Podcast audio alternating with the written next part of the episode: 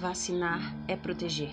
O podcast de hoje é o primeiro de muitos que tem como tema vacinação, seu benefício à saúde individual e coletiva. Eu sou a Maria do Carmo Cidral, acadêmica do Bacharelado em História, técnica em enfermagem e atuante em sala de vacina. O ECA, Estatuto da Criança e do Adolescente, nos traz em seu artigo 14, parágrafo 1 é obrigatória a vacinação das crianças nos casos recomendados pelas autoridades sanitárias. E a obrigatoriedade da imunização já consta na nossa legislação brasileira desde 1975, que institui o PNI, que é o Programa Nacional de Imunizações, implicando em sanções também previsto em portaria, desde 2004, que institui o Calendário Nacional de Vacinação, apontando que o indivíduo, não tendo completado o calendário, não poderá se matricular em creches e instituições de ensino, efetuar o alistamento militar ou receber benefícios sociais do governo.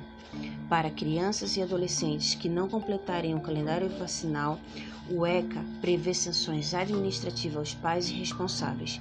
A pena pode incutir no pagamento de uma multa que varia de 3 a 20 salários mínimos, podendo chegar ao limite da sanção do estatuto, que é a perda da guarda da criança. Então, pessoal, são várias as vacinas obrigatórias recomendadas pelas autoridades sanitárias. Hoje vou falar da BCG. BCG Bacilo Calmette Querim, criada em 1921 por Leon Calmette e Alphonse Querim. A vacina da BCG protege contra as formas graves da tuberculose, como meningite tuberculosa e a tuberculose miliar, disseminada pelo corpo através da corrente sanguínea. Afeta pulmões, ossos, rins e meninges, a membrana que envolve o cérebro.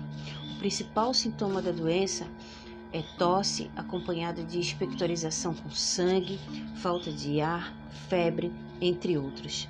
É transmissível de pessoa a pessoa pelo ar, por meio de tosse, espirro ou fala. Pessoas assintomáticas que não têm sintomas também podem transmitir a doença. Casos mais graves da tuberculose podem ser prevenidos por meio da vacinação. A vacinação da BCG é extraída por meio do enfraquecimento de uma das bactérias que causam a tuberculose. Dose única ao nascer, geralmente administrada no primeiro dia de vida do bebê, ainda no hospital. No braço direito, subcutâneo, volume de 0,1 ml e é normal inflamar. Não se deve colocar nenhum produto, medicamento ou curativo sobre a lesão, pois esta é uma reação esperada da vacina, que deve aparecer em até seis meses e formar uma cicatriz característica.